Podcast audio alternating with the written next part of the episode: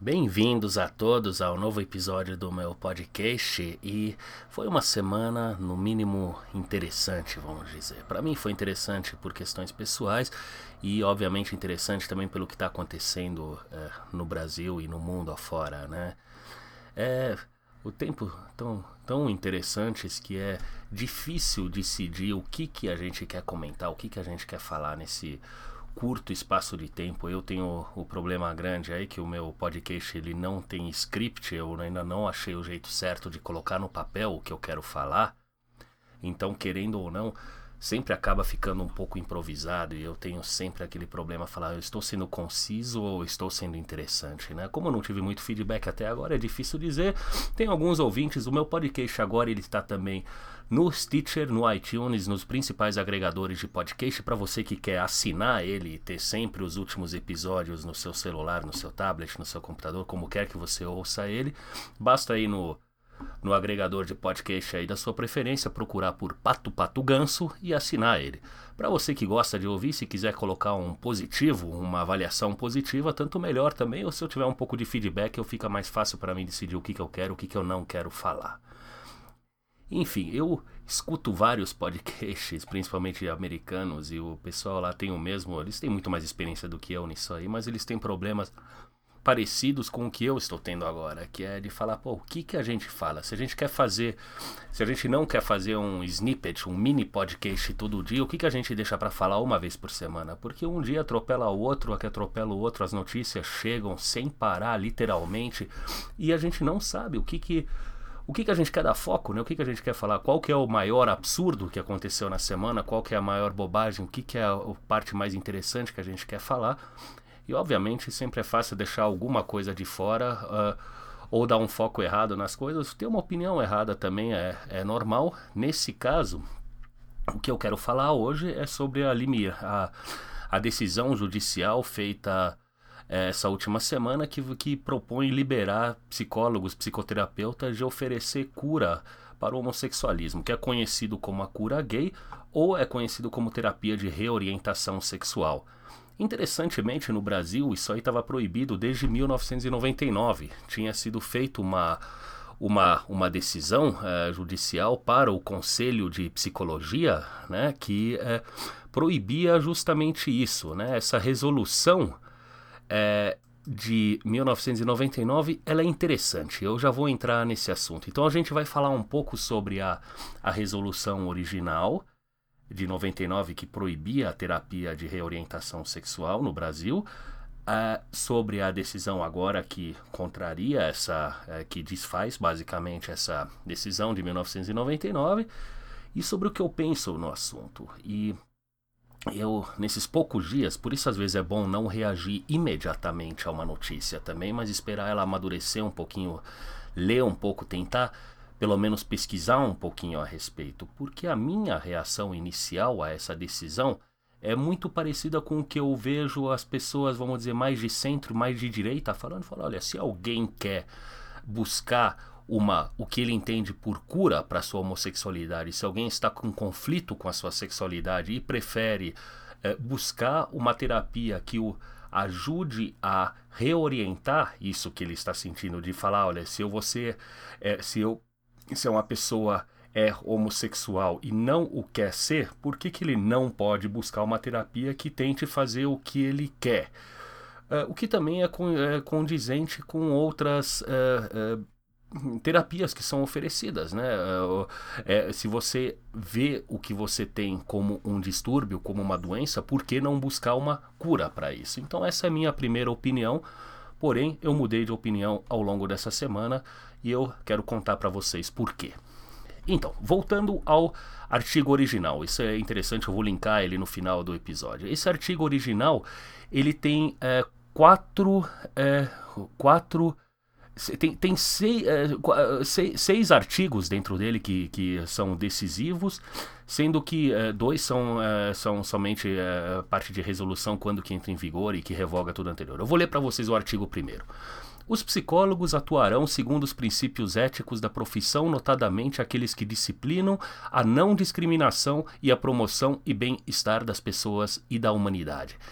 Eu comecei a ler esse, é, essa decisão e logo de início eu já achei que tem, tem alguma coisa errada nela. Não parece uma decisão jurídica, parece mais uma decisão, é, vamos dizer, de certa forma, é, moralizadora ou até, é, eu não sei, ideológica exagerada. A gente vai falar de ideologia um pouco mais para frente, mas vocês entendem mais ou menos a direção que eu quero ir com isso. É uma decisão que não está falando de lei, não está falando de, de constituição, não está falando, está falando simplesmente que, olha, o, uh, o, o, o está falando de princípios éticos da profissão e está falando que os psicólogos não podem ou não devam discriminar e devem promover a bem-estar das pessoas e da humanidade. Duh, tá bom. É, Parte-se do princípio que um médico, um psicólogo esteja na profissão porque ele quer é, promover o bem-estar das pessoas e da humanidade.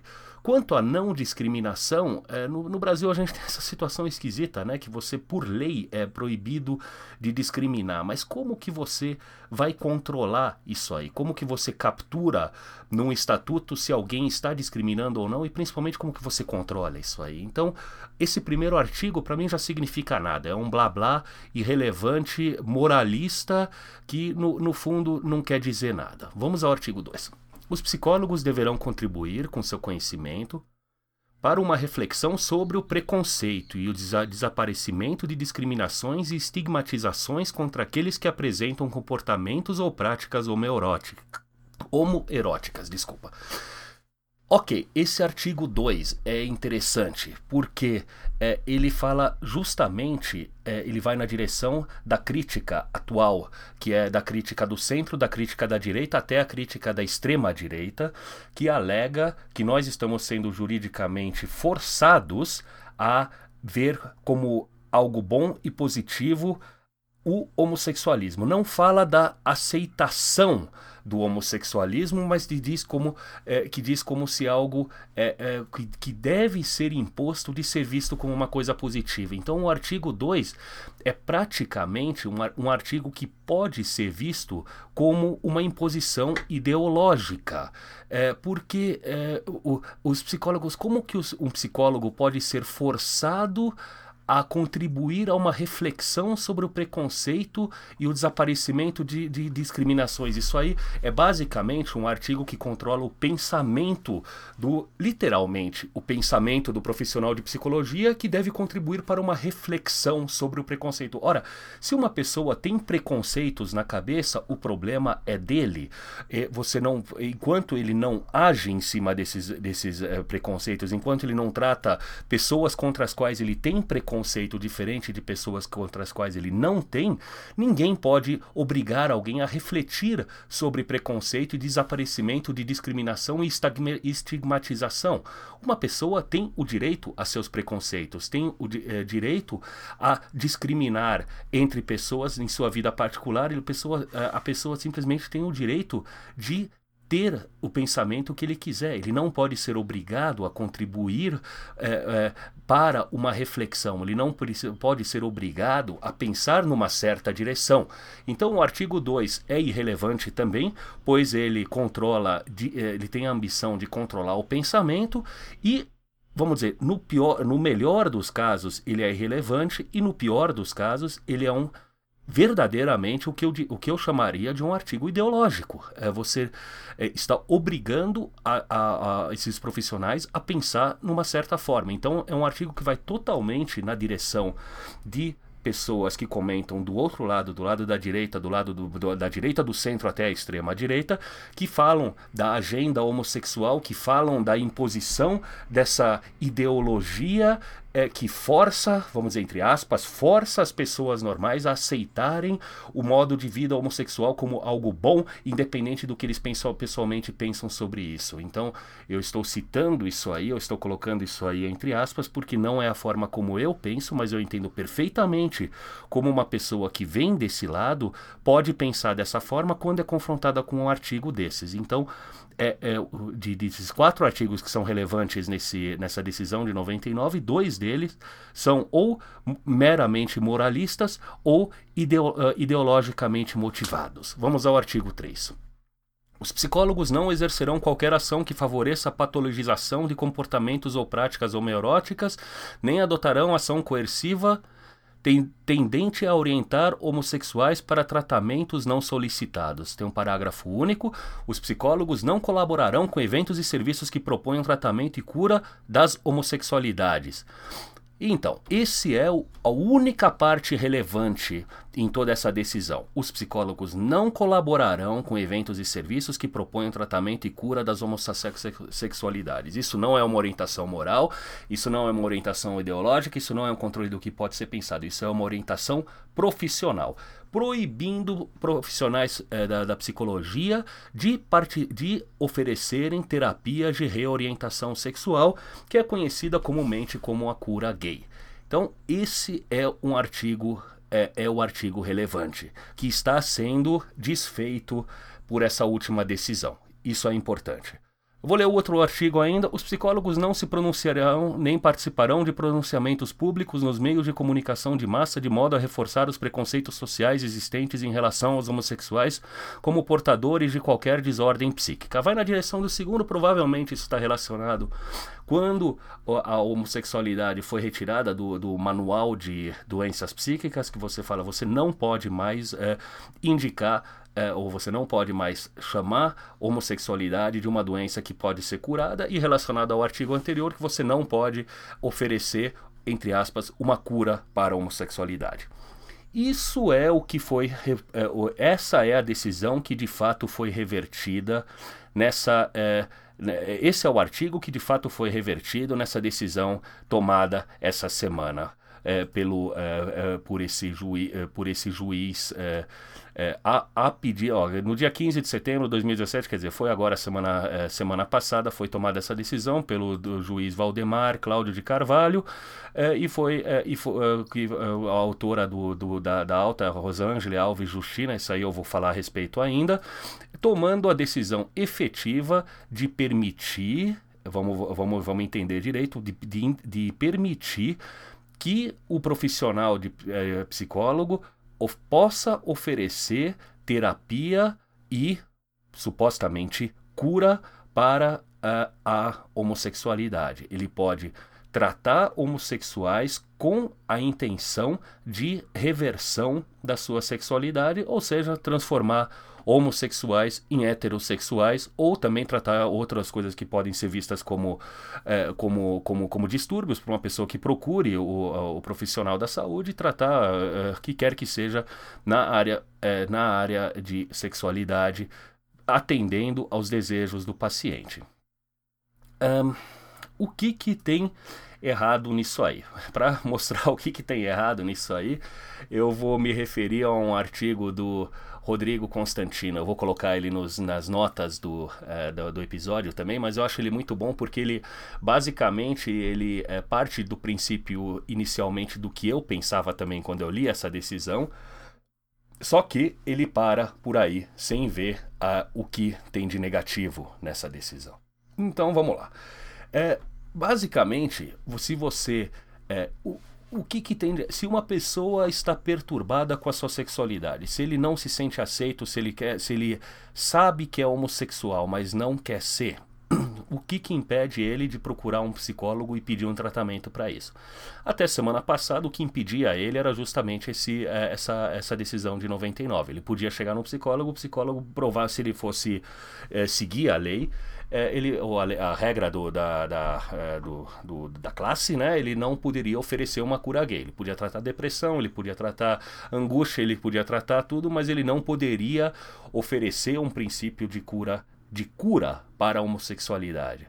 E aí que entra o caso, por que, que ele não pode oferecer uma cura? E essa era uma decisão correta, porque a cura para a homossexualidade, ela não funciona. Ela é praticada praticamente desde que existe o tratamento de distúrbios mentais e foi tentado de tudo, desde lobotomias, terapia de eletrochoque. Ela, é, a cura gay fazia parte de toda a evolução é, verdadeiramente horrível dos primórdios da, da, da, psicologia, da psicanálise e da psicoterapia até os anos 60, 70 e 80 ainda, em que A única coisa que se faz, pa, uh, em que, obviamente, as partes mais horríveis desse tratamento foram ficando para trás, justamente como, uh, como tratamento de outros distúrbios, mas a única forma que se trata, abordava a cura gay, entre aspas. Aliás, sempre que eu falar cura gay, entendam entre aspas, por favor, porque eu não vou ficar falando toda vez da terapia de reversão sexual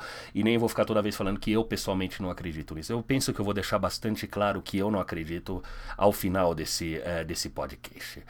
É, a cura gay era meramente uma terapia de aversão. A cura gay era uma coisa que associava dor, associava desprazer ou buscava é, associar sensações desagradáveis com a, o que se tentava curar.